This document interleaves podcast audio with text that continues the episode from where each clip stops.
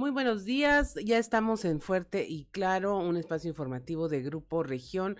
Hoy es miércoles 18 de mayo de 2022 y hoy se celebran quienes llevan por nombre Claudia. No sabía, fíjate. Bueno, Saludamos como todas las mañanas a quienes nos acompañan a través de nuestras diferentes frecuencias de Grupo Región en todo el territorio del estado, por región 91.3 Saltillo, región sureste, por región 91.1 en la región centro carbonífera desierto y cinco manantiales, por región 103.5 en región Laguna y de Durango, por región 97.9 en región norte de Coahuila y sur de Texas, por región 91.5 en región Acuña, Jiménez y del Río en Texas. Un saludo también a quienes nos siguen a través de las redes sociales por la página de Facebook Región Capital Coahuila. Son las seis de la mañana con cuatro minutos y ya se encuentra activada nuestra línea de WhatsApp al 844 155 6915 844 155 6915 para recibir sus mensajes, sugerencias, comentarios, denuncias y cualquier comunicación que desee usted tener con nosotros. Estamos para escucharlo. Son las 6 de la mañana con 4 minutos y a esta hora la temperatura en Saltillos de 21 grados, Monclova 25, Piedras Negras 26, Torreón 26, General Cepeda 21 grados, Arteaga 19, Ciudad Acuña ya tiene 27 grados, en Derramadero 19 grados al sur de, Saltillo, Musquis 24, San Juan de Sabina, San Buenaventura y Cuatro Ciénegas, todos compartiendo 25 grados centígrados, Parras de la Fuente 22 y Ramos Arispe 22 grados también, pero si quiere conocer a detalle el pronóstico del tiempo en todo el estado, vamos con Angélica Acosta. El pronóstico del tiempo con Angélica Acosta.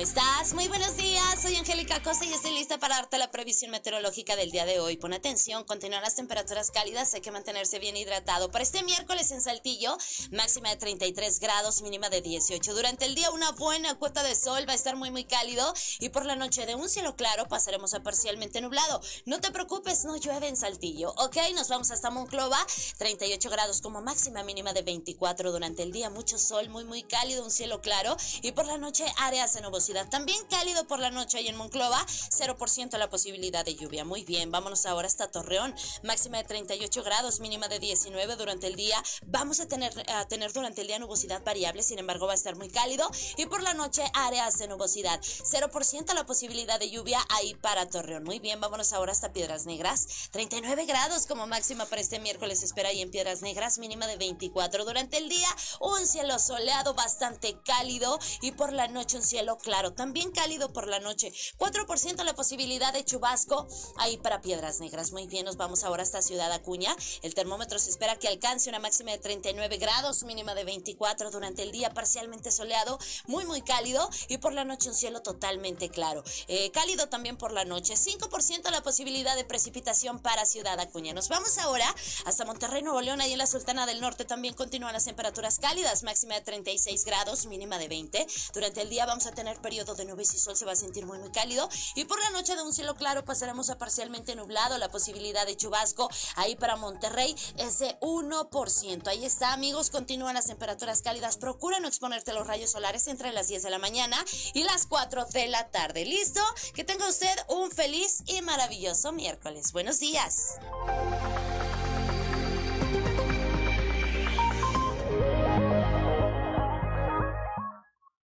6 de la mañana con 7 minutos y es momento de ponernos en sintonía con la esperanza con el Padre José Ignacio Flores.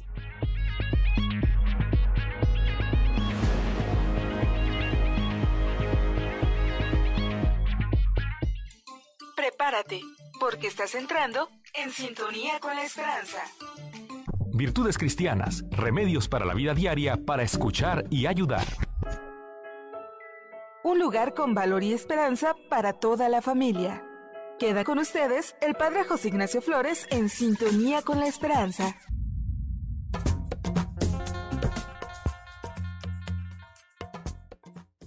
Para caminar juntos debemos tomar el pulso a todos los bautizados, al pueblo de Dios. Bueno, este es el primer elemento que la iglesia considera para abrir nuevos caminos que respondan a las necesidades actuales de la sociedad. A esto se le llama el sentido de la fe del mismo pueblo, que en latín es el sensus fidei, con la consiguiente corresponsabilidad eclesial. Son importantes entonces la unión espiritual de todos los fieles, la infalibilidad en el creer o el consensus fidelium y la participación del pueblo de Dios en la función profética de Cristo. Por lo tanto, que no se nos olvide, todos los bautizados somos sujetos cualificados en la evangelización. Quien acuñó por primera vez este término de sensus fidei fue Vicente de Lerins en su famosa criteriología que para expresar el progreso dogmático decía, lo que ha sido creído en todas partes, desde siempre y por todos. Por eso la iglesia para este sínodo del que estamos siendo testigos iniciará con la base, por así decirlo, mediante una consulta sinodal que se hará entre bautizados, religiosos, religiosas, presbíteros e inclusive personas de iglesia que ahora están alejadas. Para los mercadólogos, el primer paso del proceso de marketing es entender el mercado, las necesidades y deseos del cliente. Para nosotros como iglesia es como dice el Papa Francisco, debemos ser una iglesia que se organiza buscando un modo de gobierno más sinodal, es decir, más participativo, de mayor comunión y que establece criterios y estructuras nuevas para caminar más al ritmo de los gritos y esperanzas de la realidad y capaz de incorporar la novedad que viene de la riqueza de la diversidad. Que tengas un excelente día. El amor y los valores se han hecho presentes. A partir de hoy, podemos vivir un futuro mejor. Te invitamos a vivir en sintonía con la esperanza y muchas gracias por tu preferencia.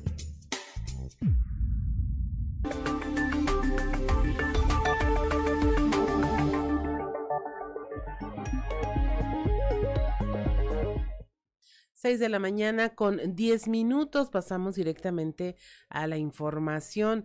En Piedras Negras, tragedia migrante confirman la muerte de cinco personas migrantes en el interior de un vagón. Los cuerpos fueron encontrados en los patios de eh, ferrocarriles mexicanos. Norma Ramírez nos tiene la información.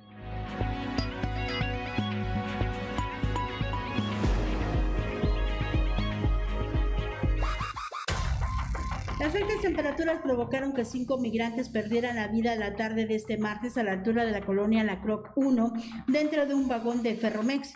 Según las autoridades informaron que en un inicio se hablaba de cuatro personas muertas y un sobreviviente, el cual fue trasladado al Hospital Salvador Chavarría. Sin embargo, tiempo después se dio a conocer el fallecimiento del quinto migrante. Eh, sería la autopsia de ley la que determine las causas de la muerte, dijeron así la autoridad. Las investigaciones dieron como resultado que se trata de hombres de entre 25 a 40 años, los cuales buscaban el sueño americano, por lo que optaron por llegar a los Estados Unidos vía ferrocarril de carga. Elementos de la Policía Estatal y la Agencia de Investigación Criminal resguardaron el área en tanto hacían el levantamiento de los cuerpos. Por los tres días estuvieron expuestos a altas temperaturas, conforme algunas versiones.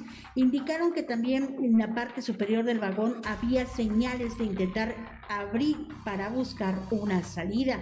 De manera preliminar, trascendió que la causa de la muerte fue un paro cardíaco aunado a una deshidratación.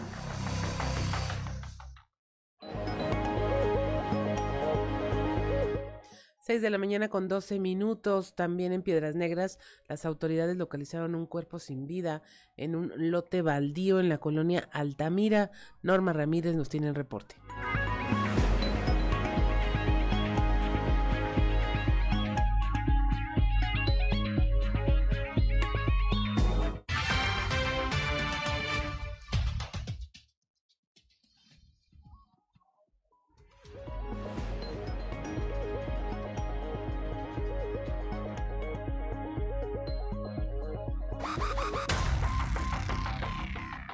Autoridades localizaron un cuerpo sin vida en un lote baldío en la colonia Altamira. Hasta el momento las autoridades solo mencionaban que se pudiera tratar de una persona de sexo masculino apodado El Gamesa. La persona sin vida vestía pantalón azul sin camisa y también estaba descalzo.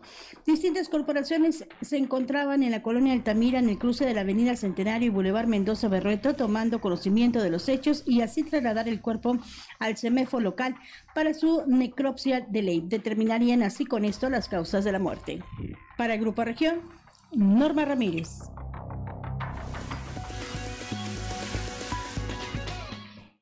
6 de la mañana con 14 minutos aquí en la región sureste. Un hombre que había intentado quitarse la vida hace dos días finalmente murió en el Instituto Mexicano del Seguro Social. Christopher Vanegas nos tiene el reporte.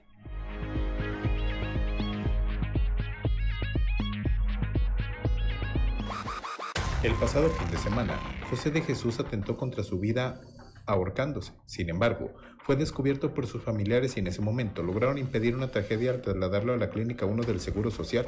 No obstante, debido al grave estado de salud en el que fue trasladado, causaron que los estragos terminaron por quitarle la vida durante la mañana de este martes. Fue el mismo personal del IMSS quien reportó a la Fiscalía General del Estado que durante el mediodía de este martes una persona había perdido la vida a consecuencia de las lesiones con las que había llegado.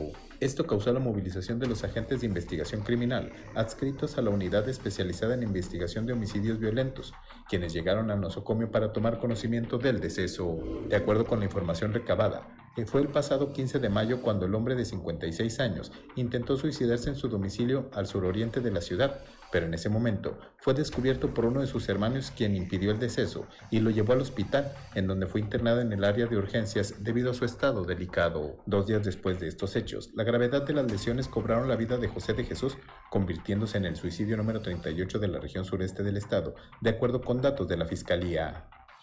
Por lo anterior, el cuerpo fue llevado al CEMEFO para realizar la necropsia como lo marca la ley ante una muerte violenta para informar a los familiares la causa de la muerte y posteriormente entregar el cuerpo para que se realice el cortejo fúnebre. Para Grupo Región informó Christopher Vanegas.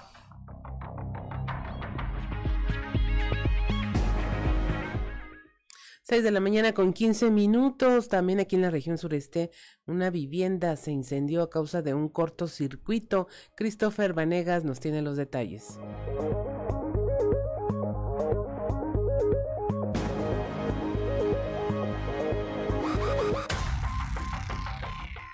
Este martes se registró un incendio en la colonia Las Margaritas, al oriente de Saltillo, que acabó con las pertenencias de Leonardo, un hombre de 42 años, quien fincó un tejabán en la parte trasera de la casa de su hermana desde hace dos años, cuando se separó de su esposa por la muerte de su hijo, y fue tras un cortocircuito que se originó el siniestro que acabó con su patrimonio. Fue en la calle Nueva Polonia, en el mencionado sector, en donde se registró el incendio luego de que una mala conexión eléctrica provocó un cortocircuito que consumió todo el tejabán en donde habitaba Leonardo N. Al ver la fumarola, los vecinos fueron quienes alertaron a la propietaria de la vivienda y comenzaron con las acciones para sofocar el incendio.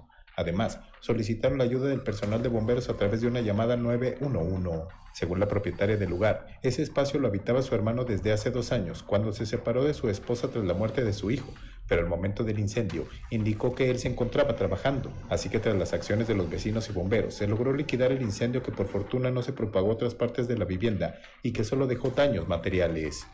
Para Grupo Región informó Christopher Vanegas.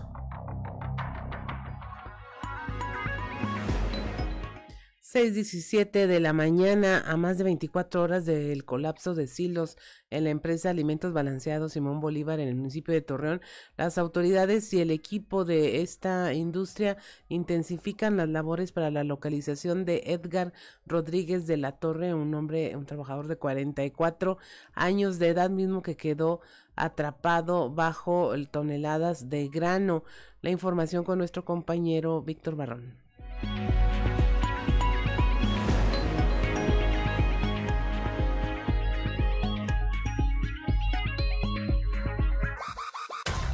son ya tres grúas que, que, están trabajando de 220 toneladas, otra de 175 y otra de 75 toneladas que nos están apoyando a detener las torres que al final de cuentas son eh, la estructura que ahorita tenemos eh, que, que mover toda vez que están comprometidos, como lo dijimos, dos, dos hilos más en caso de que se hagan las maniobras de otra forma. Están trabajando 40 brigadistas entre gente de protección civil, gente de bomberos, gente de, de, brigadistas ahí mismo, peritos estructurales y bueno, pues el personal de, de, apoyo en cuestión de soldaduras que se están requiriendo ahorita.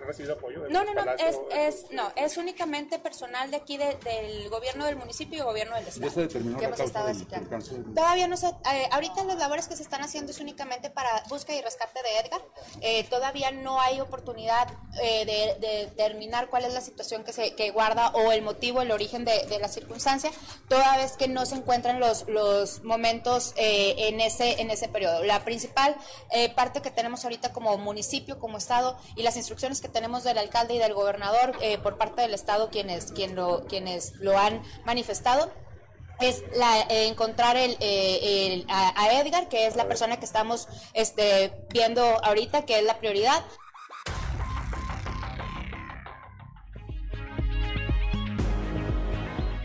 6 de la mañana con 19 minutos. Escuchó usted a la secretaria del ayuntamiento en Torreón, Natalia Guadalupe Fernández Martínez, pues hablando de este rescate el día de ayer, incluso utilizaron eh, perros de rastreo y bueno, estaremos muy pendientes de nuestro compañero Víctor Barrón allá en la laguna de si hay alguna novedad, no se ha cesado en la búsqueda de esta persona, eh, siguen trabajando incluso de noche, entonces Esperemos que haya alguna información al respecto. Y mire, eh, ya son las 6 de la mañana con 20 minutos.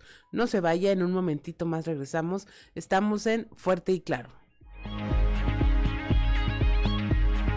Tiene como uno de los estados más seguros en todo México. La Policía Estatal está para cuidarte. De pie. 6 de la mañana con 24 minutos y usted nos sigue a través de la radio, escuchó la balada de Robbie Williams, Ángel Angels, es una balada que se lanzó en 1997 y seguramente usted conoce la versión mexicana en español con Yuridia, eh, un éxito de 1997. Son las 6 de la mañana con 24 minutos y continuamos con la información. Pese a haber formalizado una denuncia en contra de su agresor, este quedó libre mientras que el Ministerio Público eh, no informa de los avances que lleva su caso. Es el, caso de Oscar Chávez, quien aún se recupera de las heridas que recibió con arma blanca eh, durante una agresión. Escuchemos al afectado. Esto ocurrió allá en Monclova los hechos son el día 8 de, mayo, sí, en San Buenaventura. Lo que pasa es que fue eh, mi agresor, eh, fue, es con arma blanca, ¿verdad? En las tentativas que se acumulen, no sé qué sea, yo desconozco del tema. Simplemente denuncié el lunes, sí, que salí del hospital en la mañana, la persona que estaba detenida, o sea, consignada, salió el martes, después, no sé, después de mediodía. Lo que quiero saber, no, o sea, desconozco yo por qué salió. ¿No le han dicho que Avanza lleva su denuncia ni por qué salió? No, no, bueno, por falta de pruebas, siendo que pues es algo que se persigue de oficio, no entiendo la razón. ¿Él por qué lo apuñaló? ¿Tuvo una riña? ¿Lo asaltó? Mm, no, lo que pasa es que, vaya, eh, como por decirlo así, es pareja de, mi, de mi actual esposa. ¿Es la expareja de su esposa? No, la... Ah mi esposa, pues, aún, pero eso sale sobrando, ¿verdad? Ok. Yo no peleo la, situación de sentimental de ella, no. Yo, lo que es la agresión. ¿Qué lesiones tuvo usted? Mm, lo que es un, el dedo anular este y, el eh, en el diagnóstico del cirujano del hospital donde me tundieron que fue en el Amparo Pape me, parcialmente me, dañó el tendón, el tendón del flexor, o sea, el flexor, perdón, del tendón, del mano este, y el A ver. ¿Y esas no fueron pruebas suficientes para que quedara detenido? Pues yo consideraba que sí, pero según la licenciada. ¿Qué licenciada es? Telma, desconozco el nombre.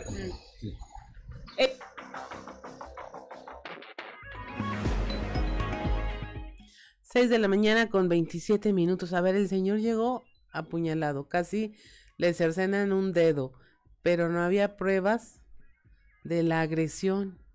No había pruebas suficientes de la agresión. Eso sí está muy raro. Esperemos a ver en qué termina esta historia allá con nuestra compañera Guadalupe Pérez. Y mire, en la región carbonífera, tenga usted mucho cuidado, siguen las llamadas de extorsión. Este es un negocio para los delincuentes. Moisés Santiago nos informa. Siguen llamadas de extorsión siendo un negocio para delincuentes. Leonel Payán Sánchez, director de Seguridad Pública Municipal de Sabinas, advirtió sobre este modo de operar de algunos delincuentes. Señaló que se han logrado ejecutar alrededor de cinco extorsiones, donde la gente deposita cantidades desde dos mil hasta los seis mil pesos. En algunos casos se trata de llamadas de intimidación o de auxilio de algún familiar, puesto que utilizan información que han conseguido de alguna manera relacionada con la vida de los afectados. Recomendó no caer en el juego de los extorsionadores ni proporcionarles datos familiares que pudieran ser utilizados para hacer lo mismo con otro miembro de la familia. Anticipó que algunos llaman diciendo que son del departamento jurídico de alguna financiera o banco, situación que pone en jaque a los ciudadanos y depositan fácilmente para ya no ser molestados, pero finalmente son extorsionados. Desde la región carbonífera para Grupo Región Informa, Moisés Santiago.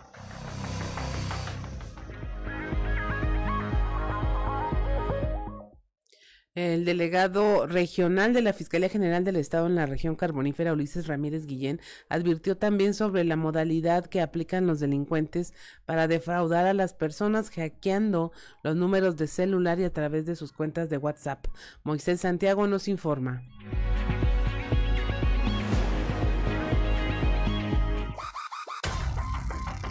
El delegado regional de la Fiscalía General del Estado en la Carbonífera, Ulises Ramírez Guillén, advirtió sobre la modalidad que aplican los delincuentes para defraudar a las personas, hackeando los números de celular a través de WhatsApp, se hacen pasar por el propietario de ese número para adueñarse de recursos económicos que no les pertenecen. Informó de un caso muy peculiar donde una mujer que depositó 40 mil pesos, supuestamente para ayudar a una amiga cercana, pero todo fue un engaño. Aseguró que existen otros afectados que por vergüenza muchos no han querido presentar una denuncia formal y en la mayoría de estos han depositado diferentes sumas de dinero. Señaló que se tiene que hacer primero una indagatoria para ver si se trata de la persona propietaria de la línea telefónica antes de que se haga algún depósito. Desde la región carbonífera para Grupo Región Informa, Moisés Santiago. Son las 6 de la mañana con 30 minutos y mire, ya tenemos el saludo cordial, la frase del día que nos envía don Joel Roberto Garza Padilla desde allá, desde Ciudad Frontera, Coahuila, y él nos dice eh, el día de hoy, actúa con el corazón, el universo se encargará del resto. Recuerda que la vida no es perfecta, pero está llena de bellos momentos. Vívela y bendiciones. Claro que sí, esto está muy, muy bonito. Actúa con el corazón, el universo se encargará del resto. También saludamos a Gloria. Gloria M. González, muy buenos días también. Y mire, es el momento de presentarle nuestra portada del día de hoy del periódico Capital, un medio de Grupo Región, en donde, bueno, nuestra nota principal es, es este hecho ocurrido allá en Piedras Negras, donde encuentran a cinco migrantes muertos en un vagón de ferrocarril. Ya nuestra compañera Norma Ramírez nos narraba esta tragedia eh, que ocurre este, en un tren que estaba estacionado en Piedras Negras. Ellos solo vestían el pantalón de mezclilla, ya no traían camisa. Se desconocen sus identidades y las causas de muerte, pues ya nos decían que había sido una, un tema de perder la vida por eh, la falta por el calor y nos narraba ella que pues habían intentado eh, salirse del vagón desesperadamente sin conseguirlo. También le hablamos del fallecimiento de don Eliseo Mendoza Berrueto, el exgobernador de Coahuila, quien eh, falleció este martes 17 de mayo por la mañana a los 91 años. El cuerpo, la velación inició el día de ayer en las capillas Renacimiento de Funerales Martínez y hoy miércoles 18 de mayo habrá una misa de cuerpo presente a las 11.30 horas de la mañana. A don Eliseo le sobreviven su esposa Lucila Ruiz Musquis y sus hijos Eliseo, Carla, Federico y Lucy Elisa. Le hablamos también de la atención que se está dando a los biblioparques. Ayer el alcalde Chema Fraustro eh, dijo que se está trabajando por mantener esos espacios dignos y realizó un recorrido en donde anunció que se les dará atención inmediata. Por otra parte, eh, se entregó ya rehabilitada la biblioteca de la Facultad de Jurisprudencia de la Universidad Autónoma de Coahuila. Allí el gobernador Miguel Riquelme asistió a la entrega oficial de este recinto, el recinto Francisco García Cárdenas, y eh, reconoció a la Universidad Autónoma de Coahuila en todos los aspectos, en el deportivo, cultural, académico, científico, ya que ha sido oh, un tema que le ha dado muchas eh, ventajas, muchos éxitos a Coahuila. Ha sido muy fuerte la alianza con la universidad, declaró. Por su parte, el secretario de Inclusión y Desarrollo Social, Manolo Jiménez, dijo que es factible ampliamente una alianza entre PRI y PAN, así como con otras fuerzas políticas, sociales y empresariales para ir en contra, dijo, de los que atentan contra nuestro estado. Siguen los incendios forestales sin control, han consumido ya 600 hectáreas, esto pese a los esfuerzos de los brigadistas, aún no se logra liquidar ni controlar los incendios forestales que, eh, que aquí en la región sureste han consumido 637 hectáreas de matorral y arbolado adulto.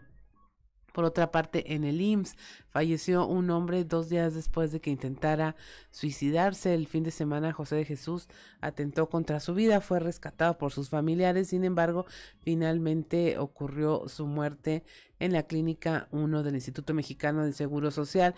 En el tema de los incendios, eh, ya se contrató por parte del gobierno del estado un eh, avión para combatirlos. Esto es un eh, DC-10 eh, que esté especial para esta tarea y bueno se va a observar cómo evolucionan los siniestros porque pues no se logran liquidar los incendios forestales aquí en la región. Son las 6 de la mañana con 34 minutos, es momento de escuchar qué se dice en los pasillos.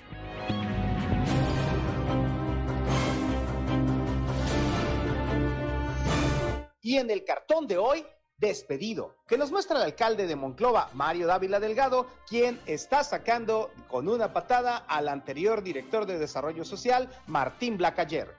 Otra buena evaluación se dio a conocer ayer sobre el gobierno de Miguel Riquelme en Coahuila, y esta vez fue el IMCO, institución que difundió su índice de competitividad estatal con la que se mide la capacidad de las entidades federativas para generar, atraer y retener talento e inversiones.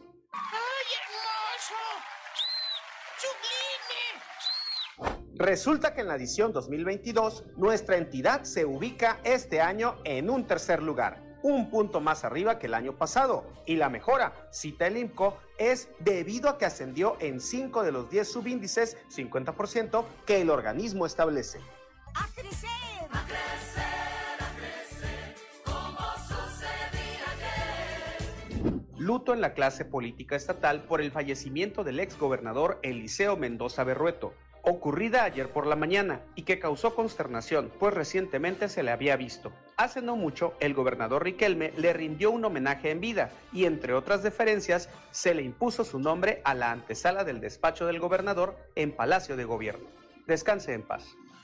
Entre las muestras de afecto y respeto, los legisladores locales del Congreso que preside Lalo Olmos guardaron un minuto de silencio y por ese espacio dejaron de lado las diferencias políticas e ideológicas que cada vez son más frecuentes ante la cercanía del 2023. Al exmandatario estatal también se le recordó en la Facultad de Jurisprudencia de Alfonso Yáñez, en donde se inauguró la biblioteca y sala de internacionalización licenciado Francisco García Cárdenas. En el evento, encabezado también por Mars, también se recordó con afecto a Mendoza Berrueto. 6 de la mañana con 36 minutos, es momento de irnos a un resumen de la información nacional. En Jalisco mueren tres elementos de la Guardia Nacional, esto por enfrentamientos con la delincuencia que dejaron un saldo de cuatro personas muertas, entre ellas también un presunto eh, civil armado. Al menos dos enfrentamientos se suscitaron ayer entre grupos delincuenciales y elementos de la Guardia Nacional cuando estos últimos realizaban labores de patrullaje y vigilancia en una comunidad llamada La Huerta, muy cerca de los límites con Aguascalientes. Detienen a presunto homicida de mujeres periodistas, esto en Veracruz. La fiscalía informó que detuvieron a Antonio de Jesús N., alias El Mara, por el presunto delito de homicidio doloso calificado en contra de Yesenia Molinedo Falconi y Sheila Joana García Olivera, ambas asesinadas con armas de fuego mientras estaban en un estacionamiento en una tienda en Veracruz. El subsecretario de Seguridad Pública, Ricardo Mejía Verdeja, aseguró que no existían elementos que relacionaran el asesinato de ambas periodistas con su actividad profesional, pero que sí había una línea muy sólida con la delincuencia organizada. Retrocede el índice de paz en tres estados, en Sonora, Zacatecas y Nuevo León. Estas entidades obtuvieron los mayores retrocesos en el llamado índice de paz elaborado por el Instituto para la Economía y la Paz, esto con base a indicadores como los homicidios o los delitos cometidos con violencia. En dichas entidades, el índice de paz, que considera cinco factores, homicidios, delitos con violencia, delitos cometidos con arma de fuego, así como los cometidos por la delincuencia organizada y la situación de personas en la cárcel que no tienen aún una, aún una sentencia, se agravó considerablemente. Votan internos de los centros penitenciarios en Hidalgo. En tres cárceles de Hidalgo inició la votación anticipada para personas que se encuentran en prisión preventiva y donde el 16 de mayo celebraron votaciones anticipadas porque eh, esta entidad fue elegida para hacer este, este ejercicio por parte del Instituto Nacional Electoral de cara a que finalmente puedan en los comicios de 2024 votar todas las personas que se encuentren en prisión preventiva, es decir, que no hayan sido sentenciados y por lo tanto puedan ejercer sus derechos políticos electorales. Inicia la temporada de ciclones tropicales. El gobierno mexicano declaró el inicio este 15 de mayo con un pronóstico de 30 a 4 eventos, eh, de los cuales al menos 5 huracanes o ciclones impactarían en el territorio nacional. Incluso este fin de semana ya podría presentarse la primera tormenta tropical en el Caribe bajo el nombre de Alex. Las temperaturas en el agua del mar en el Caribe están por encima de los 28 grados centígrados, lo cual es la condición que puede desarrollar algún sistema ciclónico. Y finalmente, en un zoológico del Estado de México, un niño fue mordido por un lobo en cautiverio. Esto se supo luego de que los médicos eh, de un hospital de alta especialidad eh, lograran salvar su brazo. Él y su padre dieron una rueda de prensa para advertir de los peligros de un mal comportamiento con los animales en cautiverio. Alexis, de nueve años, habría traspasado el área de seguridad que separa las jaulas de los animales en exhibición eh, del público, metió la mano intentando acariciar el lobo, que es una especie que está en peligro de extinción, y el cual dijo pues parecía un perrito, y este reaccionó atacándolo. Son las 6 de la mañana con 40 minutos. Estamos en Fuerte y Claro. Regresamos.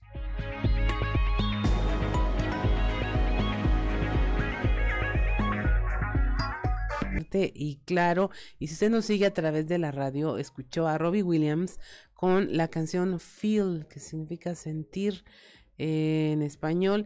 Esta fue grabada en 2002 y según eh, lo que nos, eh, el dato que tenemos aquí, fue el demo el que finalmente se promocionó porque cuando intentó grabarla de nuevo y colocar voces no les gustó y terminaron por quedarse con la que habían utilizado como demo en esta producción. Cosas de músicos, más adelante hay que nos expliquen cuál es la diferencia, pero entiendo yo que el demo es como la primera versión Ajá, y ya, y esa fue la que se quedó finalmente, sin ser modificada. Hay algunas otras canciones así, ¿no, Ricardo? Dicen que Alex Intec y Sexo, Pudor y Lágrimas también se quedó con el demo en esa interpretación y que fue la, es la que todos, la versión que todos conocemos.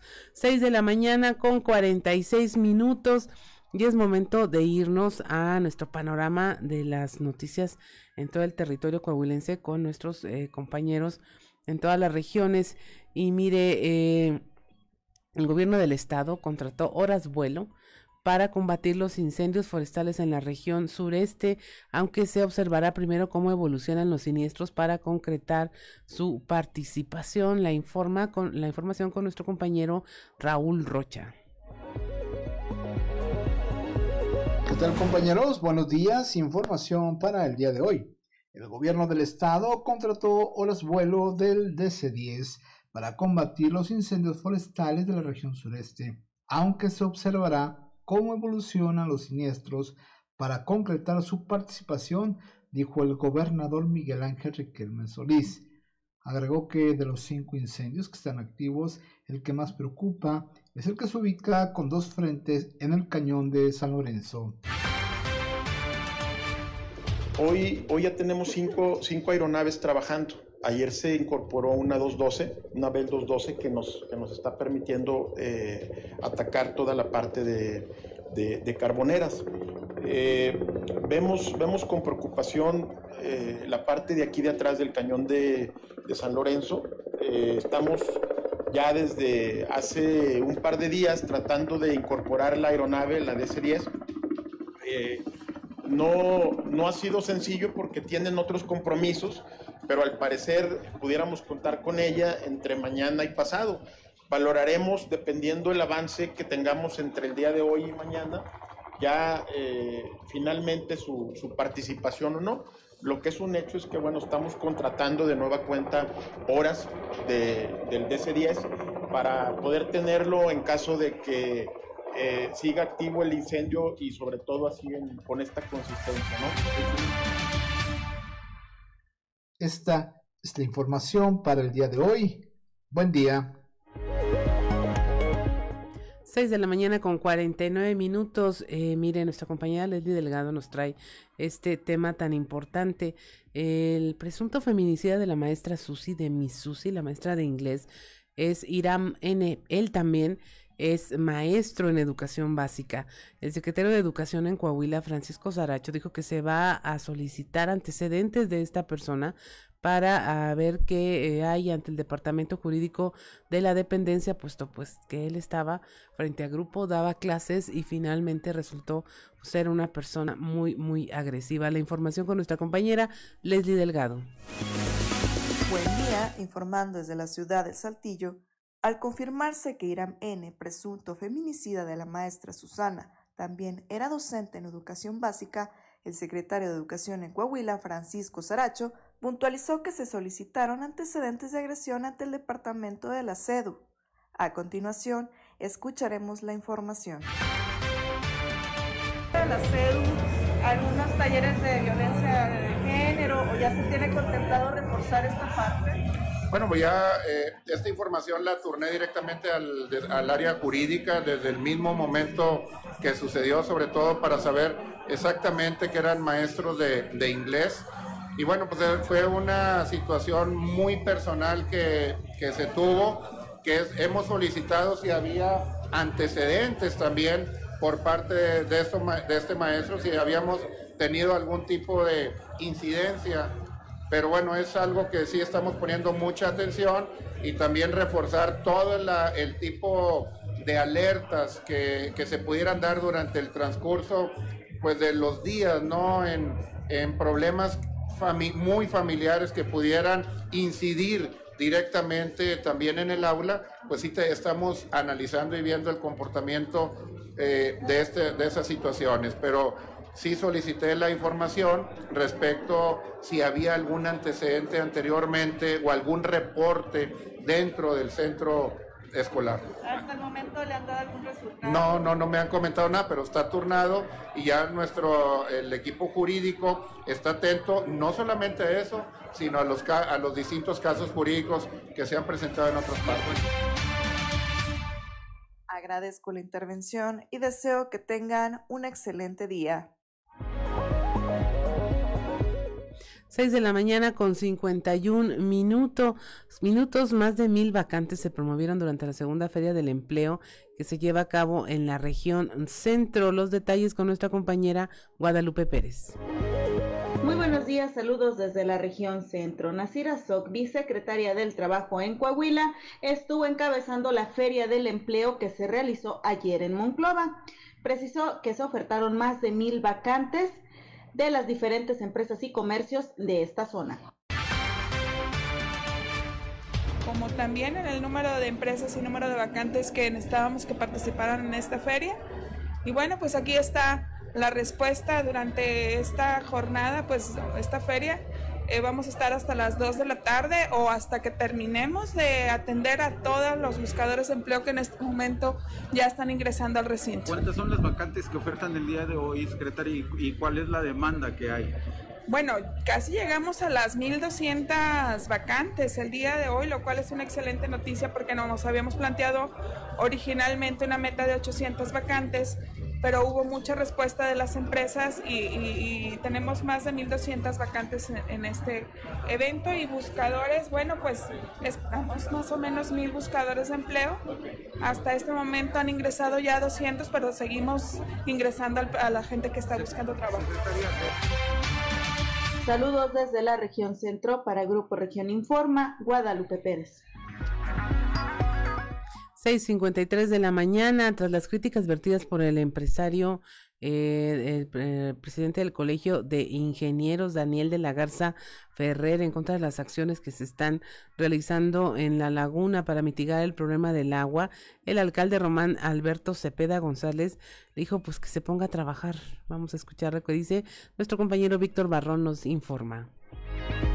Buenos días amigos de Grupo Región en temas de la comarca lagunera. Tras las críticas vertidas por el empresario en torno a la problemática del agua en el municipio, el alcalde Román Alberto Cepeda le envió un mensaje al presidente del Colegio de Ingenieros Civiles de la Laguna, Daniel de la Garza Ferrer, a quien invitó a dejar protagonismos y a trabajar por Torreón. Vamos a escuchar parte de lo que nos platicó.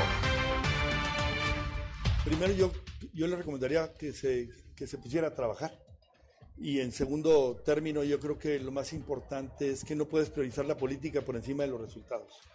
Y, tampoco no se consiguen obras a través de declaraciones. Creo que el trabajo es lo que prevalece. Yo respeto su opinión, pero creo que este, pues su candidato no quedó. Entonces yo creo que es importante. Yo he dejado la puerta abierta para todas las cámaras y organismos empresariales que se sumen. Yo le pediría que ponga por encima el desarrollo de Torreón no sus eh, aspiraciones personales. No, yo creo que desconoce profundamente lo que es la administración pública y yo creo que, insisto, las obras que él busca no se, no se hacen con declaraciones, esas se hacen y se realizan con trabajo. Yo lo invito a que se ponga a trabajar para construir en, en función del bien de Torreón y que lo demás lo vamos dejando al tiempo, eso la ciudadanía nos habrá de decir. Yo creo que lo que él busca es que deje el protagonismo y que se ponga a trabajar, te lo recomiendo porque creo que le va a hacer bien a la Cámara que él representa, sí, y a Torreón también. Esto es todo en la información. Desde La Laguna reportó Víctor Barrón. Un saludo a todo Coahuila. 6 de la mañana con 55 minutos. Estamos en Fuerte y Claro. Regresamos.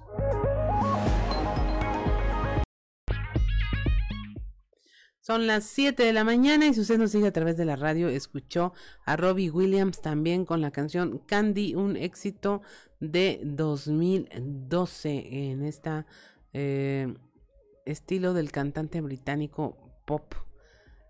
Candy con Robin Williams. Y mire, eh, hoy es miércoles 18 de mayo, pero si usted quiere saber qué ocurrió un día como hoy, vamos a las efemérides con Ricardo Guzmán. ¿Quiere conocer qué ocurrió un día como hoy? Estas son las efemérides con Ricardo Guzmán.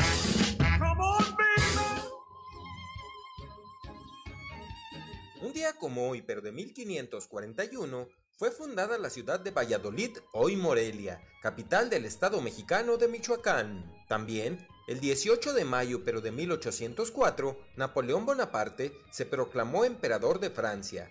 El 2 de diciembre de ese año fue coronado y luego inició las denominadas guerras napoleónicas, en las que conquistó gran parte de Europa. Y un día como hoy, pero de 1977, la UNESCO y el Consejo Internacional de Museos promulgaron el Día Internacional de los Museos, cuyo objetivo es festejar, analizar y reflexionar el trabajo realizado dentro de estos recintos culturales.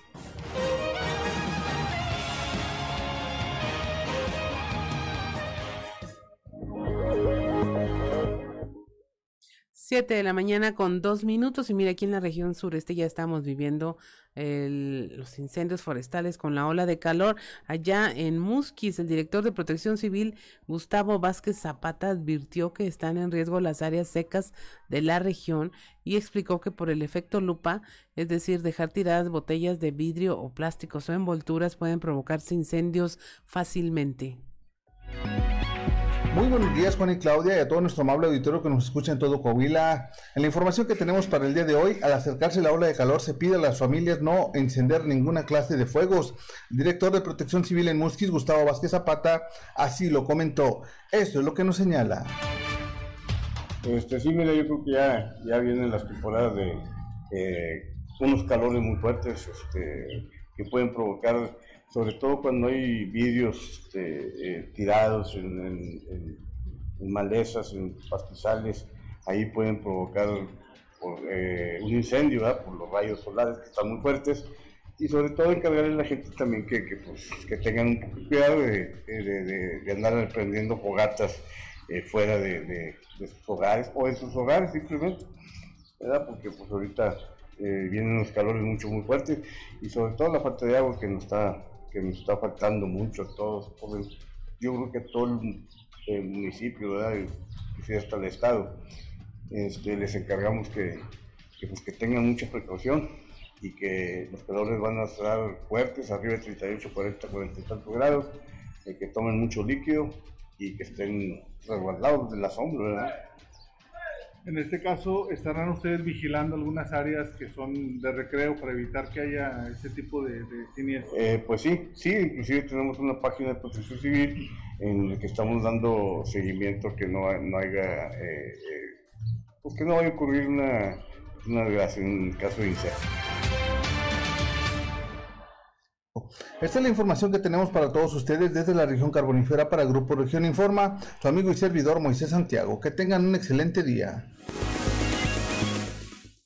Siete de la mañana con cuatro minutos. En otros temas, el secretario de Inclusión y Desarrollo Social en el Estado, Manolo Jiménez, dijo que es factible unir fuerzas entre el PRI y el PAN, así como otras alianzas sociales, políticas y de empresas, para ir con quienes atentan contra nuestro Estado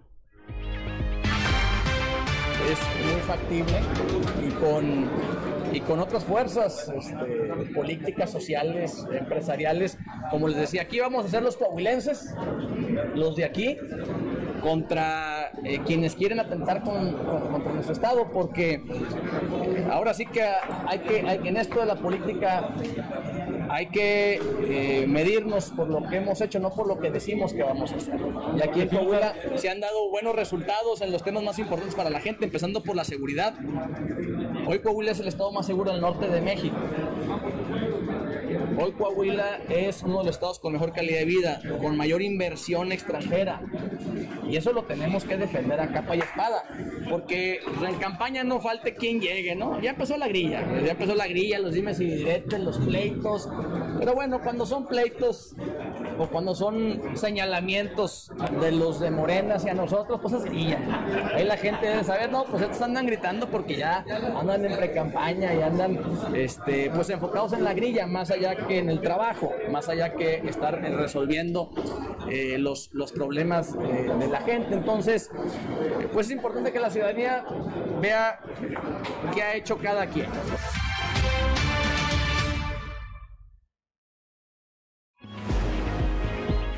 Son las 7 de la mañana con 6 minutos. La alcaldesa de Musquis, Tania Flores, no debe intervenir y permitir la entrega de programas sociales del Estado a los habitantes de este municipio. Eso lo señaló el diputado Jesús María Montemayor. Pues dice que los programas se tienen que entregar a través de ella. Pues yo no veo que el, gobierno federal entregue los programas a través de los gobiernos estatales. El gobierno federal entra directamente y entrega los programas. Es más, ha sido una latente del presidente decir que no hay, que no existen intermediarios, los programas se entreguen de manera, de manera directa. Y, aquí se nos hace raro que ella, proveniente del, partido que, que, maneja el gobierno federal, pues ahora esté exigiendo que sí, el gobierno estatal se maneje los programas a través de ella. Yo quisiera verle exigiendo que también defendiera a los coahuilenses y dijera que los programas federales se manejen a través del gobierno del estado. Entonces, creo que no hay una sintonía y es el único municipio, ¿eh? y te voy a decir, es un municipio ahorita porque, porque ni en las administraciones municipales estatales pasadas, ni en Torreón, que era de Acción Nacional, en propio Monclova, este, en Piedras Negras, que era de Morena, en propio Acuña, este, que era una coalición morena, o sea, nunca ha existido un problema para entregar los programas, eh, eh, los programas.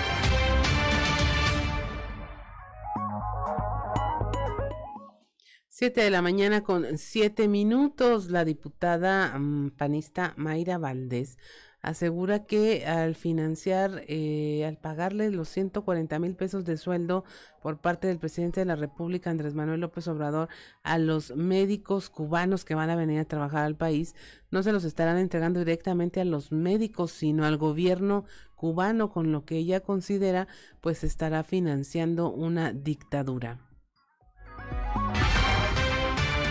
Imposible y no se le perdona al presidente que quiera contratar médicos cubanos pagándole 140 mil pesos es un derroche que los mexicanos no estamos dispuestos a tolerar porque eso es un engaño que nos está haciendo los mexicanos. Cuando a los médicos mexicanos perciben un salario entre 12 y 20 mil pesos en las instituciones públicas de salud. ¿Cómo es posible que a médicos cubanos que no están titulados, que no están recibidos, que no cuentan con cédula profesional, los manda a traer de Cuba?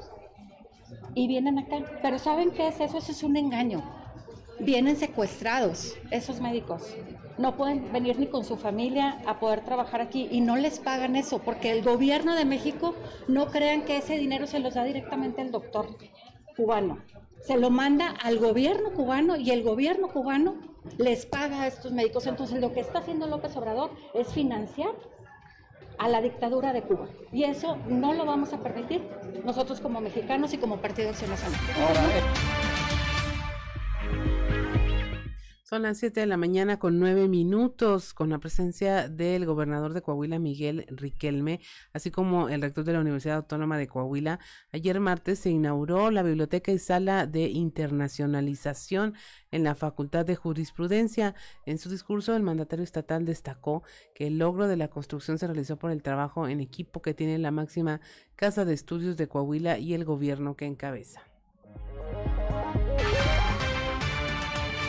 Alcanzan, no alcanzan los recursos, pues es difícil con tantas facultades, con tantas instituciones y sobre todo con todo lo que tenemos en infraestructura en la educación pública de nuestra entidad.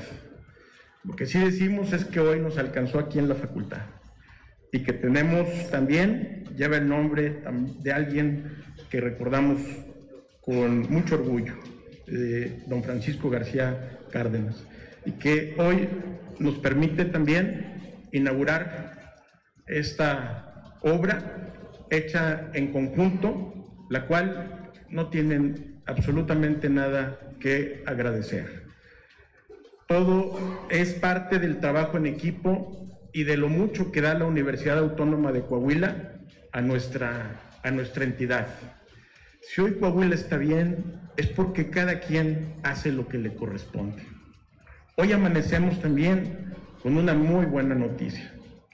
Coahuila pasa del cuarto lugar en competitividad al tercer lugar en competitividad del país. Y esto no es cosa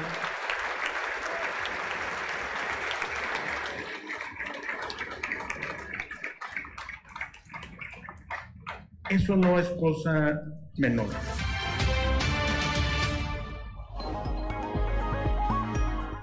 Siete de la mañana con once minutos, el rector de la Universidad Autónoma de Coahuila, Salvador Hernández Vélez, indicó que según la Asociación Nacional de Universidades e Instituciones de Educación Superior, eh, ya hubo un primer acercamiento con la Cámara de Diputados, ya que para que se asignen más recursos debido a que la crisis financiera está agravándose en alrededor de 20 universidades en el país.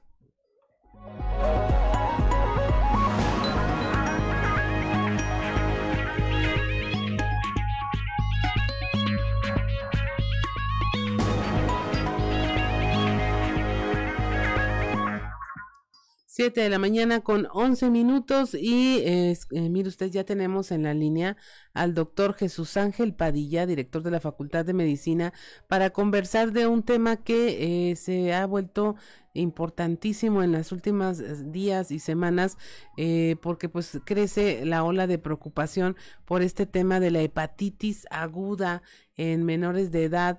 queremos platicar con él pues para que nos siente en la realidad, nos ponga los pies en la tierra y nos explique de qué se trata esta enfermedad y cómo es que hay que prepararse para ella o estar eh, teniendo precauciones. Muy buenos días, doctor Jesús Ángel Padilla. Muy buenos días, Saludo con afecto a todo el auditorio. Cuéntenos, ya le está llegando a usted eh, peticiones de consulta por este tema, preocupación de los padres de familia. Eh, ¿Qué podemos hacer ante ello? Bien. Bueno, la, hepatitis aguda se da más en la infancia. Sí. Eh, tenemos varios virus detectados. El problema se asocia ahora con la aparición de una variante, una expresión de hepatitis diferente a la que se ha venido padeciendo desde hace muchísimos años. Eh, y se ha vinculado con, con expresiones especialmente graves. Hay algunos autores que la asocian al, al virus de el coronavirus o la coronavirus. afortunadamente en, en, nuestro país se han visto alrededor de 21 casos y eh, no ha sido una expresión severa o tan alarmante como en otros países se ha En Coahuila se ha descartado el único caso que se había presentado. Ya se descartó por completo. Sí, hasta ahorita no tenemos evidencia de que se trate de esa variante tan, tan riesgosa, peligrosa. Eh, el tipo de, de virus eh, se puede transmitir por transfusiones, por piquetes de agujas contaminadas, o bien el, por vía orofecal, quiere decir que ingerimos algo que está contaminado con el virus.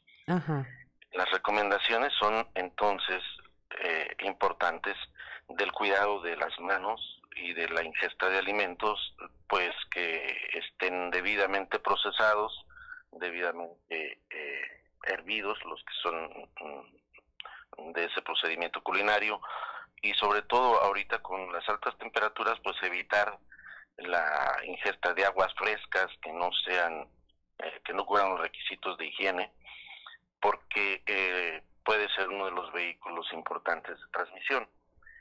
Eh, siempre ha sido en, al inicio de la primavera y en los cambios de, estación el aumento en, en el número de casos de hepatitis tiene una etapa que se puede confundir con un cuadro viral común de tipo gripal, porque hay ataque al estado general, fiebre, incluso dolor de garganta, puede aparecer un rash, dolor eh, del cuerpo, falta de apetito.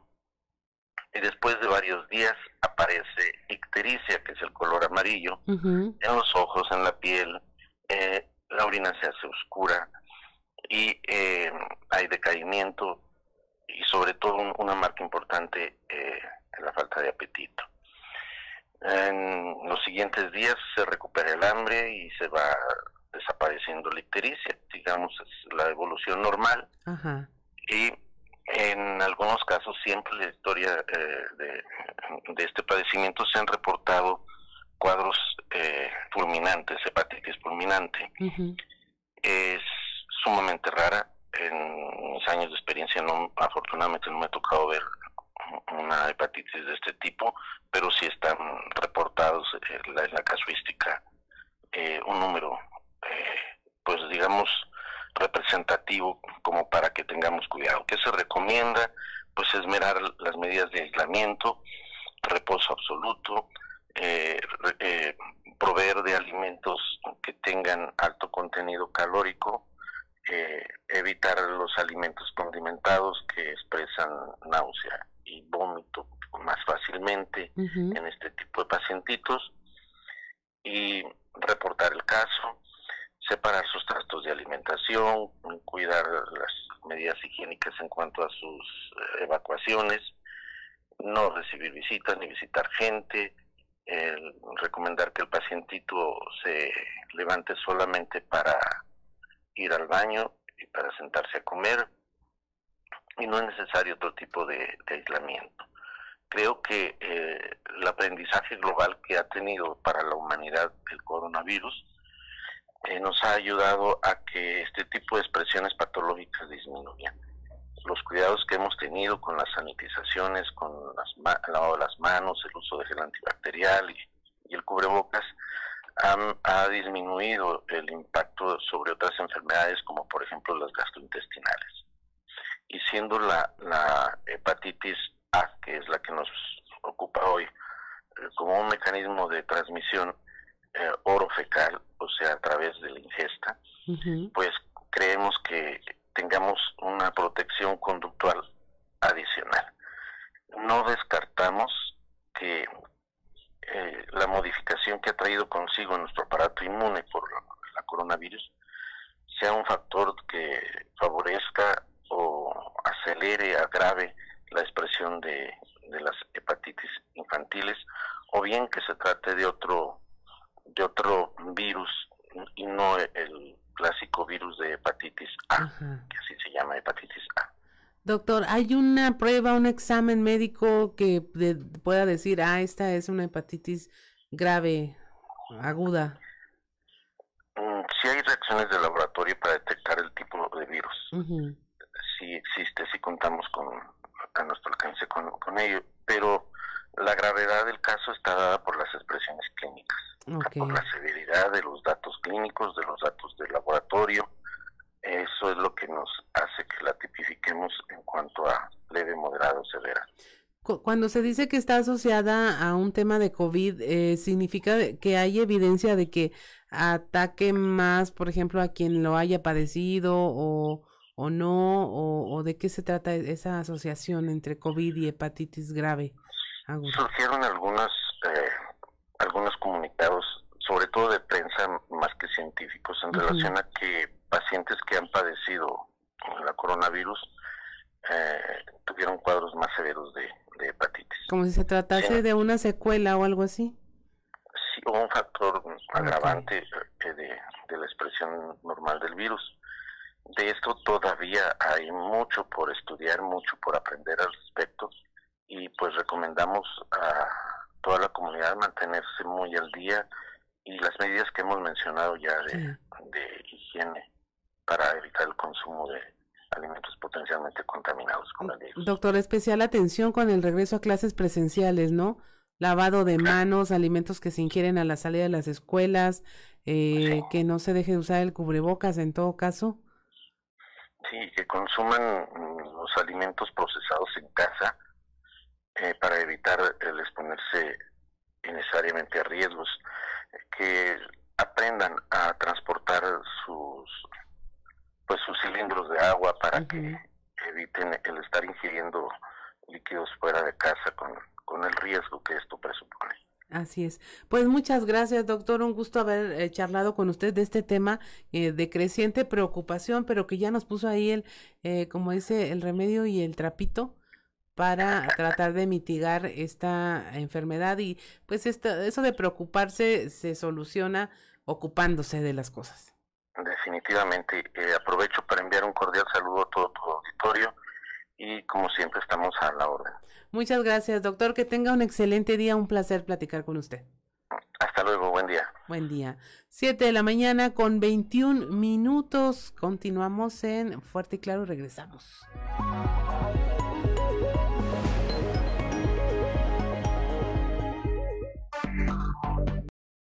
7 de la mañana con 27 minutos. Y usted nos sigue en la radio, escuchó Better Man, Mejor Hombre de Robbie Williams. Y mire, ya tenemos en la línea a don Antonio Zamora.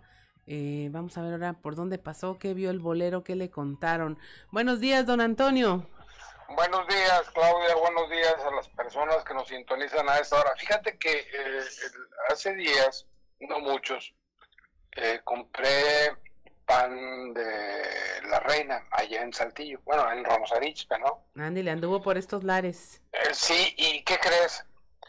Por poco y me rompo una muela. ¿Cómo cree? Sí, sí, sí, déjate, déjate, platico. Eh, a mí me encanta mucho la nuez. Eh, y luego, como te venden unas empanadas de nuez y ese tipo de cosas, dije, no, pues dame dos bolsitas de, de, empanadas de nuez. Pero como que no, cuando menos a dos, a, la primera sí se, se vio fuerte, me espanté. Ay, no. Ya, ya saco y digo, afortunadamente no fue la muela, fue, fue la cáscara de, de la nuez. Sí. Como que están haciendo las cosas al, al ahí se va, cuando menos en, en, en eso que me pasó, y este y están aventando nuez con todo el cáscara. No puede ser. Para empezar el susto, la sensación, no. Y de buenas que fue una cáscara de nuez también. sí, Sí, sí, sí, sí, sí.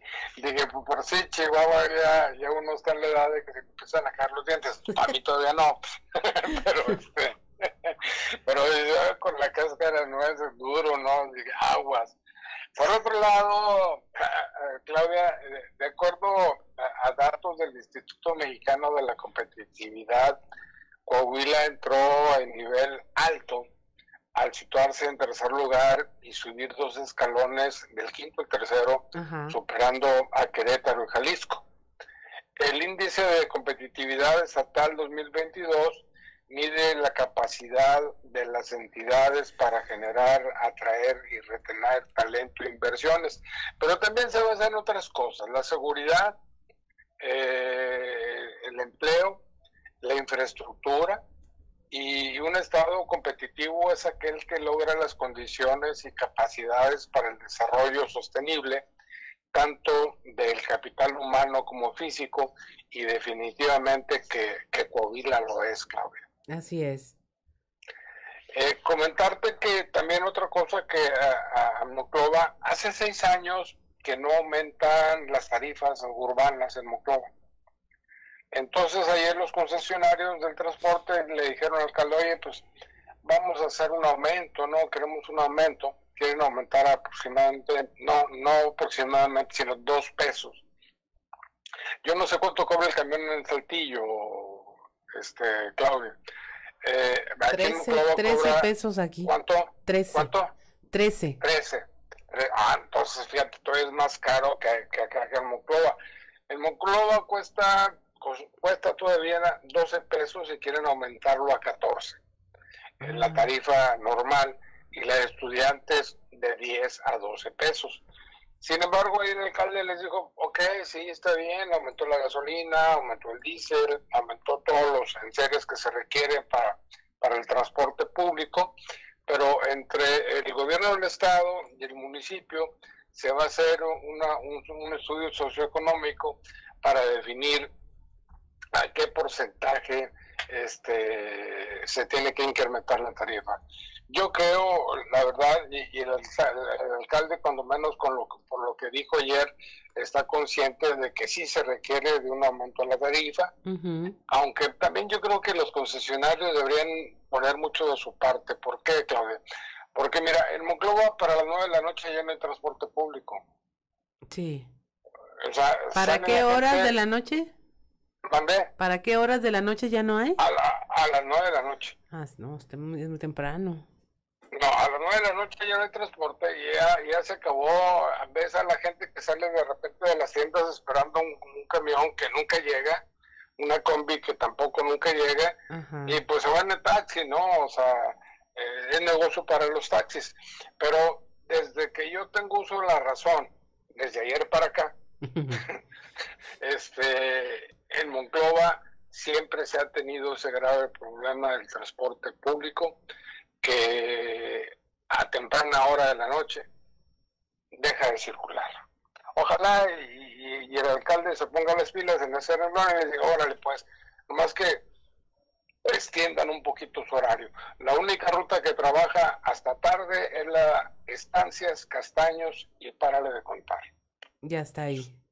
Ya está ahí, Claudia. Ay, don Antonio. Oiga, mire, nos dice nuestra audiencia, nos recuerda que el, eh, pruebe el pan Mora, Mora Pan. Es el mejor pan de pulque del mundo, diría nuestro compañero Juan de León. Que lo pruebe y se va a quedar está ¿dónde, ¿dónde, está esa panadería? hay dos, dos ubicaciones. Una está muy al norte, allá por el Boulevard por Pedro Figueroa, por aquellos rumbos, y otra está aquí emerito en el centro, en la calle Hidalgo y Pérez Treviño, antes de llegar a Pérez Treviño. Fíjate que yo compraba antes, este, perdón que me extienda un poquito y, tocamos ese vamos A antojar, vamos a antojar, antojar a quienes nos escuchan. Porque mira, aquí está ya como nubladito, sí se va a antojar el pan. Sí, decía, compraba yo el, pan de las empanadas de nuez, que era, decía pan casero, que ya no existe eso, ya cerró el negocio ese, pero le ponían mucha nuez. También ahí compraban Ramos Arispe y ya, no existe esa negociación. Y, luego me dijeron que la reina, pero ya después de, las cascaritas esas a punto de romperse una muela, pues a lo mejor me cambio a cómo se llama ahora el negocio. Mora Pan. A Mora Pan. Vas a ver que sí. Avise cuando anda acá, don Antonio, y le llevamos para que lo pruebe. Ah, pues me gusta la idea. Muy bien. Muchas gracias, don Antonio. Un placer conversar esta mañana con usted. Nos escuchamos mañana. Hasta mañana. Son las 7 de la mañana con 34 minutos y bueno, ya escuchó usted a don Antonio y si se le antoja el pan, pues ya sabe dónde conseguirlo y desde ahorita tempranito. Eh, nos continuamos con la información y eh, ya son las 7 de la mañana con 34 minutos y precisamente le vamos a hablar de esta eh, de la lamentable, el lamentable fallecimiento de don Eliseo Mendoza Berrueto. Eh, se le está dando ya el adiós a este gran coahuilense nacido un 13 de abril de 1931 en San Pedro de las Colonias. Fue economista, profesor político del Partido Revolucionario Institucional, investigador. Eh, entre algunos cargos que ejerció fue el de ser presidente de la Confederación Nacional Campesina, investigador del Banco Mexicano de Comercio Exterior, el gobernador Miguel Riquelme lamentó el fallecimiento del exmandatario y, y dijo, bueno, anticipó que se le rendiría un homenaje en Palacio de Gobierno.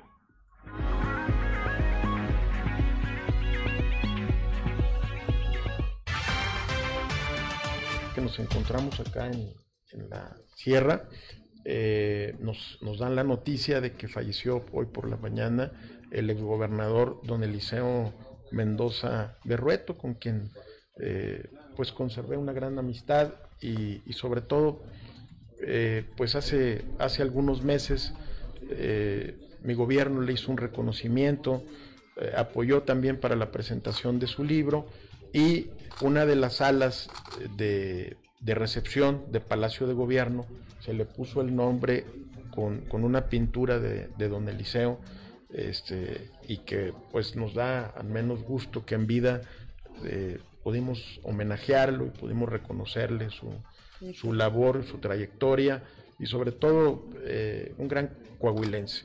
Por eso eh, también pues, estaremos en contacto con la familia en unos momentos más, pues para ver, llevarlo a, Palacio de, de, Gobierno, a darle el último adiós a, a don Eliseo. Descanse en paz. Muchas gracias.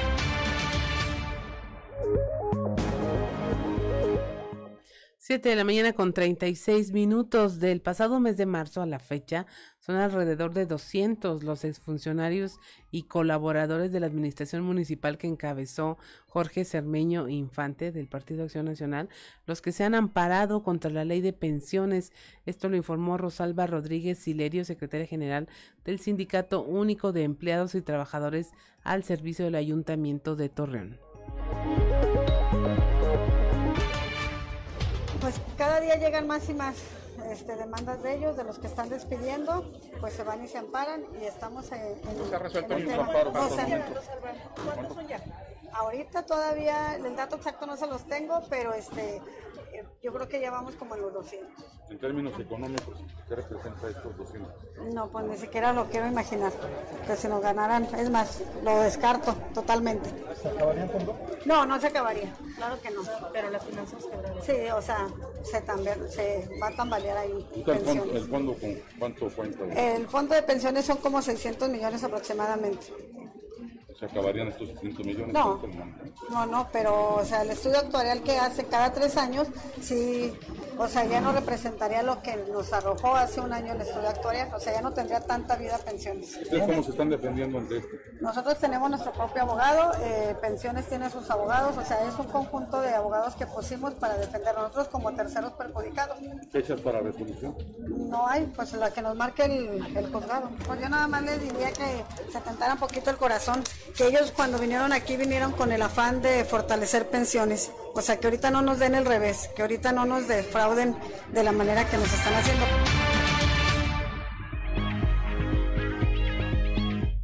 Siete de la mañana con 38 minutos. En este tiempo de altas temperaturas y para evitar fallas renales, el especialista en urgencias del Hospital General Salvador Chavarría, Jaime Saldívar, recomendó eh, tomar agua natural o simple para prevenir complicaciones como la diabetes. que el agua, pues nuestro cuerpo generalmente es un 60% agua. Entonces, todos los, todas las células del cuerpo, todo lo que es la sangre, este, todo está compuesto de agua. Entonces, si uno no ingiere, no, no tiene el aporte adecuado de agua, que aproximadamente son unos 3 litros con 500 en, en la, en el, en la media de los, de, de los humanos. Este, pues el cuerpo empieza a sufrir. Entonces, eh, el agua, el darle constante agua y sobre todo más en estas, en, en estas temperaturas, porque pues nosotros excretamos agua por la orina, sudamos, se evapora esa agua y ya no regresa al cuerpo. Entonces tenemos que estarle supliendo al cuerpo, sobre todo para protección del, de las células del cuerpo y en sí también del riñón, ¿verdad? para evitar que, que hagamos una falla renal, ¿verdad? ya sea aguda. Este, en, esto, en este tiempo, digo, todos los pacientes que han llegado con este tipo de, de padecimientos llegan con la falla ya renal establecida, aguda, ¿verdad? muy severa, muy severa. Entonces, hay que tener mucho cuidado. ¿verdad? Entonces, ahorita salir a lo mejor al campo y todo eso pues, no es lo más recomendado, ¿verdad? porque las, las temperaturas son demasiado altas.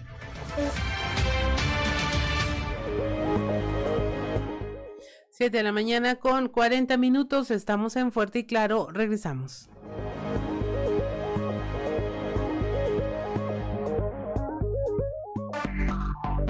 Enseguida regresamos con En una región. Región Radio 91.3. Todo Coahuila. Una región. Grupo Región. Seguimos en Fuerte y Claro.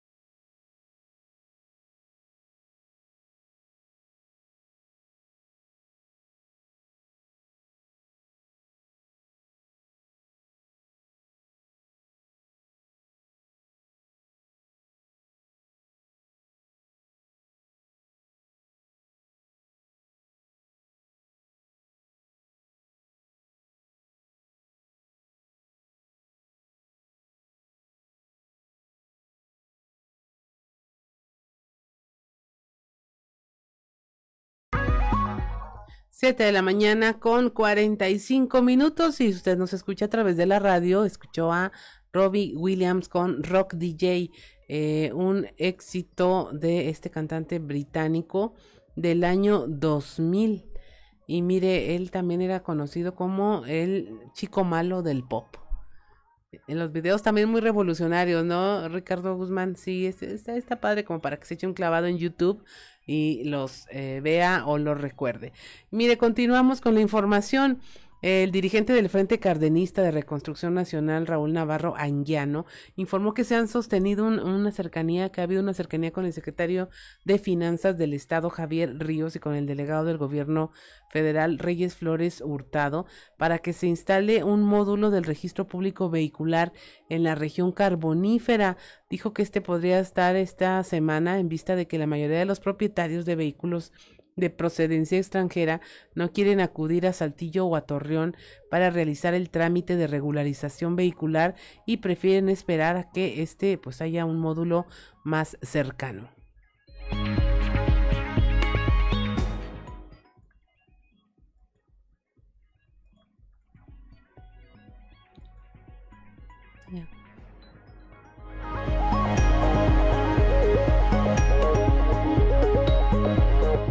De Finanzas del Estado de Coahuila, Javier Díaz, como con el delegado federal en el Estado del Gobierno Federal, que es eh, Reyes Flores Hurtado. Nos están diciendo que probablemente y en esa semana se instale en Sabinas. Hay dos puntos que ellos están manejando, que están viendo la mejor opción. Punto número uno, C4 de Agujita. Punto 2 viene siendo el, gimnasio municipal de Sabinas Coahuila. Están pues ahí evaluando a ellos los lo que vienen siendo los, locales para cuál sea más accesible para que ellos puedan acercar su vehículo, porque en este caso tienen que llevar el vehículo físicamente para que se lo verifiquen, chequen que toda la información del vehículo concuerde con el título y con el pedimento que se le da, y una vez que esté todo totalmente de acuerdo, ya se le pone su, holograma donde está regularizado y se le vende ahí mismo las placas del estado de Coahuila. Pero aún no tiene una fecha específica. Específica no, nos están diciendo que durante la semana, o sea, puede ser hoy, puede ser el jueves, viernes, sábado, eh, pero hasta pronto no, no ha llegado. Los, únicos que están abiertos vienen siendo Saltillo, Torreón y Acuña. Esperemos que en los próximos días pues ya se, se cristalice este, este y pueda la gente ya llevar sus vehículos a plaquear. 7 de la mañana con 48 minutos. Mire, esta información es importante. Eh, el índice de competitividad estatal 2022 refleja cambios importantes. Este mide la capacidad de las entidades federativas para generar, atraer y retener talento e inversiones. Ya don Antonio Zamora nos hablaba al respecto. Porque en esta edición 2022 de este índice, el estado de Coahuila se ubica en un tercer lugar, subió un punto con respecto al 2021 debido a que ascendió de en cinco de los 10 subíndices que se eh, clasifican aquí. Eh, uno de los más destacados este año en Coahuila es el de Sistema de Derecho confiable y objetivo en el que pasó del cuarto al segundo lugar nacional en ese mismo periodo, porque ya esto es en razón a que Coahuila es referente este año en el entorno de seguridad pública y jurídica. La seguridad pública está ligada a la calidad de vida de los ciudadanos al salvaguardar su integridad física y sus derechos a través de la prevención y eliminación de aquello que pone en riesgo sus libertades, el orden y la paz pública. Por otro lado, la seguridad jurídica es determinante para la llegada de nuevas inversiones. Por ello, eh, en un estado donde funciona el derecho, hay condiciones favorables para la atracción y retención de talento e inversión. Eh, con respecto al subíndice de gobiernos eficientes y eficaces, Coahuila pasó del séptimo al sexto lugar en este año. Esto mide la forma en que los gobiernos estatales son capaces de influir positivamente en la competitividad. Por ejemplo, entre las acciones necesarias para cumplir este objetivo están el que las políticas públicas estén orientadas a fomentar el desarrollo económico local. Este subíndice incluye indicadores relacionados con la promoción del desarrollo económico y la formalidad de la economía, que son temas que usted ha venido escuchando, cómo se desarrollan aquí en la administración pública.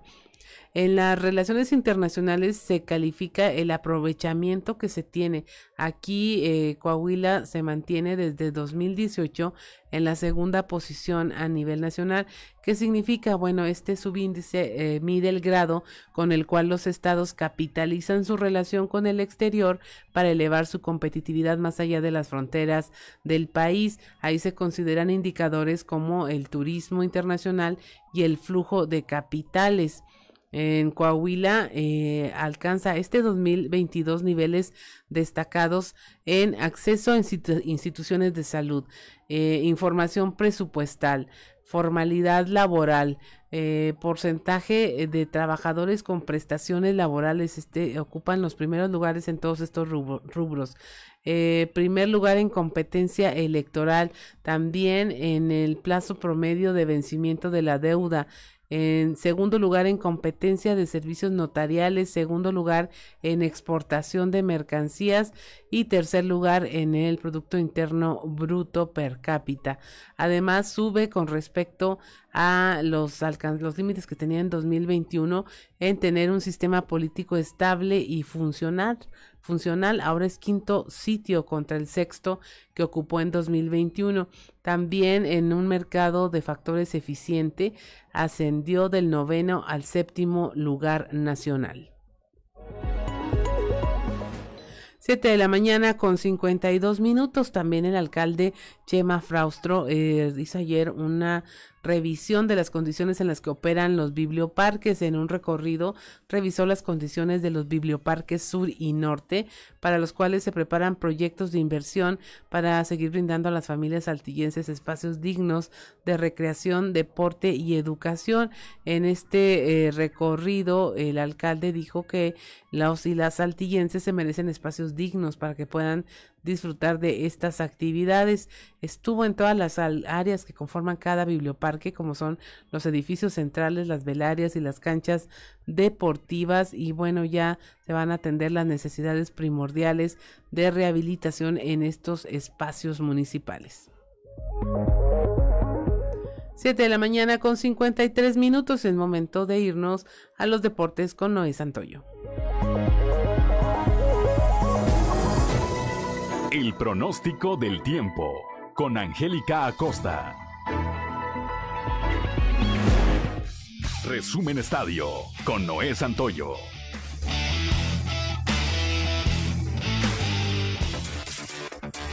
El infierno de Toluca provocó tanto malestar al Valle Leverkusen que ni tomando aspirinas va a poder olvidar la derrota de un gol por cero en el marco del partido amistoso celebrado en el estadio Nemesio 10 para conmemorar los 105 años del Club Escarlata y los 100 años de la farmacéutica en México. Los Diablos sacaron ventaja de un Bayern que le costó mucho adaptarse a la altura y al viaje y aunque mostraron algunos detalles de su gran fútbol, al final el cuadro Escarlata lució mejor en forma y generó más opciones de gol. Encuentro bien podría haber sido una goleada para los Diablos, pero Alexis Canelo y sobre todo Ian González fallaron frente al marco y el resultado terminó con un gol por cero que todos los aficionados de los Escarlatas disfrutaron. A petición del gobierno de Querétaro, la Fiscalía de Jalisco comenzó con la detención para la presentación de los barristas del Atlas inmiscuidos en la bronca el pasado 5 de marzo en el Estadio La Corregidora. Luego de que se giraran órdenes de aprehensión, la Fiscalía Tapatía está en la búsqueda y detención de al menos 19 integrantes de los grupos de animación rojinegros para presentarlos y llevarlos ante las autoridades queretanas para complementarlas. Esto se dio luego de que en Querétaro pidieron el apoyo desde hace poco más de un mes y medio y en Jalisco apenas comenzó la detención, situación que mantiene preocupados a varios barristas rojinegros. Algunos ya fueron detenidos en sus domicilios y algunos otros en sus trabajos, además en la calle. Hoy inician los primeros 90 minutos de las semifinales de la Liga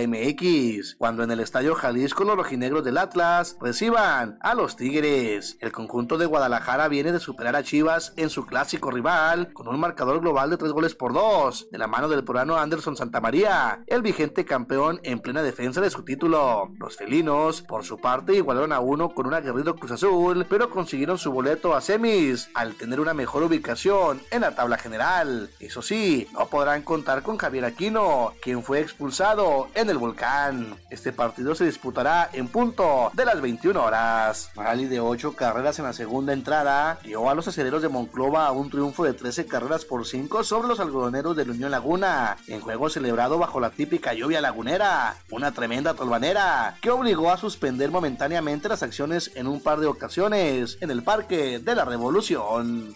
El día de hoy se jugará el segundo encuentro de la serie, anunciándose Luis Gámez por algodoneros y a Jorge Luis Castillo por aceleros. En duelo que dará inicio a las 19.30 horas. Fly de sacrificio de Jorge Carrillo y José Guadalupe Chávez en la sexta rompieron el empate a 5 para que Toros de Tijuana ganara 7 carreras a 6 a Zaraperos de Saltillo. En duelo de volteretas en la frontera tijuanense. La victoria para Sam Dyson en la labor de relevo, derrota para Javier Solano y rescate de Fernando Rodney, a pesar de recibir una carrera. Resumen Estadio con Noé Santoyo.